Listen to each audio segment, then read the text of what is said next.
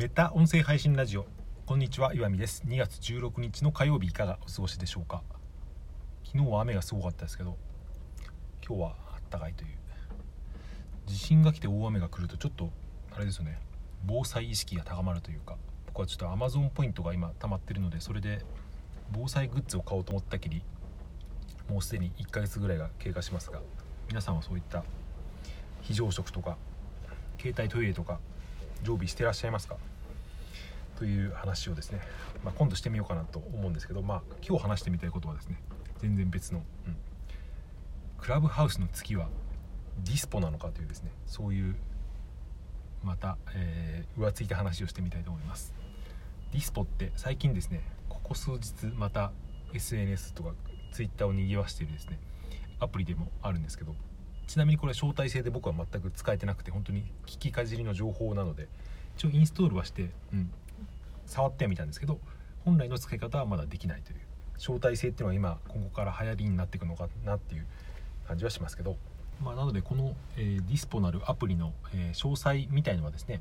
僕が読んだ記事をノートの記事をですね多分石ころさんっていう、えー、アカウント名の方が書いたノートがかなり分かりやすくまとめられているのでそれを貼っておきますので気になる方は読んでいただいてここではですね、うん、なんか SNS の質というかネットの使われ方が変わってきたんじゃないかっていうそんなですね自分の考えをお話ししてみたいと思います。まずどんなアプリかというと写真のアプリなんですよね。写真というとインスタグラムとかが思いつくと思うんですけどかなり特殊な写真アプリでまず何が一番違うのかというとですねまず加工ができないとこもあるんですけど一番の特徴は自分が撮った写真なのになんか翌日の9時までですねチェックできないっていう要するにこれ使い捨てカメラみたいなそういうイメージらしいんですけどディスポっていうのもディスポーザルカメラの略みたいなんですけど、うん、ディスポーザルって多分廃棄っていう意味で使い捨てカメラの略でディスポっていうアプリでアプリの外観も一応これキャプチャーに貼ってこうかなと思うけど本当にまんま使い捨てカメラなんですよね。昔のあの映る日本で言うと映るんですとかありましたけどああいう感じで真ん中にちょっとだけあのファインダーというかあってそこに画面が映ってスマホ画面上にシャッターボタンもあって、ま、フラッシュオンオフがあってという。で右上あのガリガリガリっていうダイヤルがあるんですけど何の意味があるのかただの飾りなのかちょっと分かんないですけどそれが最近になってすごく話題になってるという。正直ですね僕これ何が話題になってるのかっていう理由については全くつかめてないんですけど、まあ、とにかく、うん、クラブハウスの次に来そうなものだということですごく話題になってるっていうことだけ僕には分かりました。それでですね、まあ、なんとなくの想像なんですけどだんだんそのネットのコミュニティっていうのが、うん、拡散とかそういうものからだんだんクローズドでしかもリアルとの融合みたいのがですね今後のキーワードになっていくんじゃないかなっていう、うん、そういうことを感じているんですよね。まあ、クラブハウスが分かりやすいと思うんですけどクラブハウスって別にテクニック的にはですねテクニカルっていうかそういうの的にはすごくアナログだと思うんですね。まず喋りしか声しかないっていう。テキストも何もないっていう、まあ、その上でいろんな技術がですね、えー、聞きに来た人がすぐ参加できたりとかそういう技術的な特徴はありますけどもともとのプラットフォームの基礎となっているのはただのおしゃべり。ネット上でいろんな人としゃべりができるっていうかなりアナログなもんだと思うんですけどこのディスポっていうのも割とそれの系譜をたどっているというか近いものなのかなと思いました。インスタグラムを時代遅れにしてしまう可能性があるっていうようなことが書いてあってなるほどなと思ったんですけど、まあ、僕の解釈ですけどこれはやっぱりインスタグラムって結構承認欲求というかやっぱりツイッターもそうですけど「いいね」とかそういうフォロワーを増やすってことにインセンティブを感じる人が多くいるアプリだと思うんですけど。でもですね、うん、なんとなくそれって疲れるし僕ツイッターは好きだけどインスタってほとんど、うん、使わなくてそういう人ってもしかしたら結構多いと思ってるんですけど、うん、このディスポがですね、まあ、どういうものなのかいまいち分かってないんですけどなんか楽しそうだなっていう感じがするんですよね。修正が効かないとか翌日まで、まあ、写真の現像みたいに翌朝までチェックができないみたいなそういう遊び心ももちろんそうですけど、うん、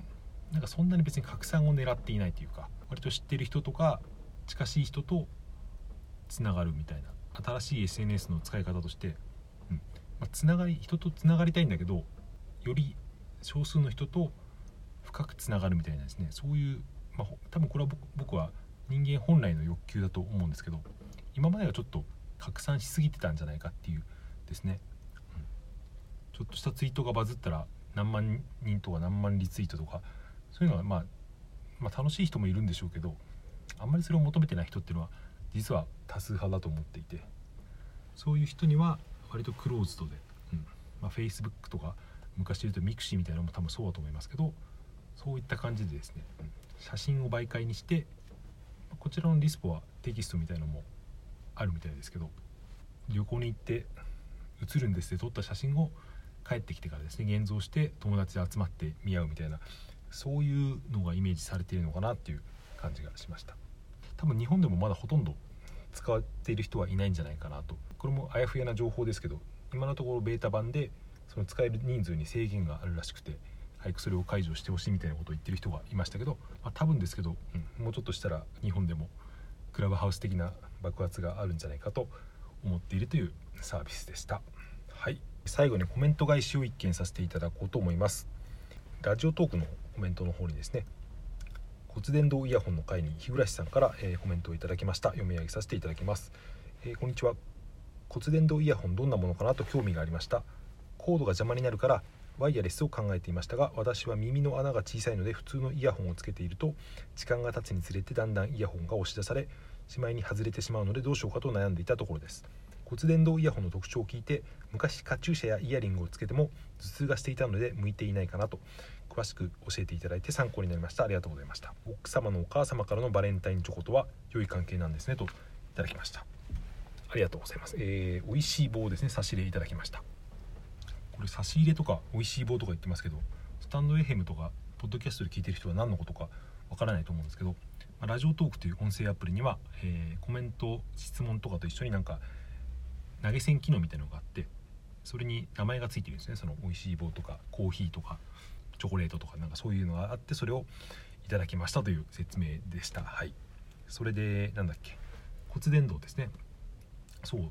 やっぱり頭が痛くなる人っていうのはもしかしたらいるんじゃないかなと、うん、割と僕は鈍感なので頭につけてても平気ですけどちょっとこめかみを軽く挟むので、うん、人によってはちょっと違和感があったりとかするのかなと、まあ、イヤホンも似たような感じですけどこの配信で僕が言ったですね何だっけなボコっていうメーカーのイヤーズオープンっていうやつだとなんか耳にですねクリップみたいにして挟むタイプの骨伝導のあれも骨伝導っていうのかな、まあ、その耳に入れないタイプのイヤホンがあって、まあ、それだったら頭も挟まないし耳にも入れなくてっていうのもあるみたいですね。はい、えー、それで最後に義理の両親との関係がいいという話ですが、まあ、これはただ単に、うん、向こうができた人たちだっていうだけだと思うんですけど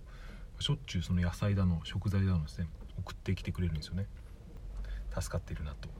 だからあれですよね、まあ、妻とその両親の関係が良くて僕は多分そこそこにフリーライドさせてもらってるみたいなそんな感じだと思いますけど。はい。この間も妻にフリーライドって言われましたけどまあそれはいいとしてはい。そんな感じです。えー、コメントで差し入れありがとうございました。今日の話はこれで終わりにしたいと思います。最後までお聴きいただいてありがとうございました。今日も良い一日をお過ごしください。さようなら。また明日。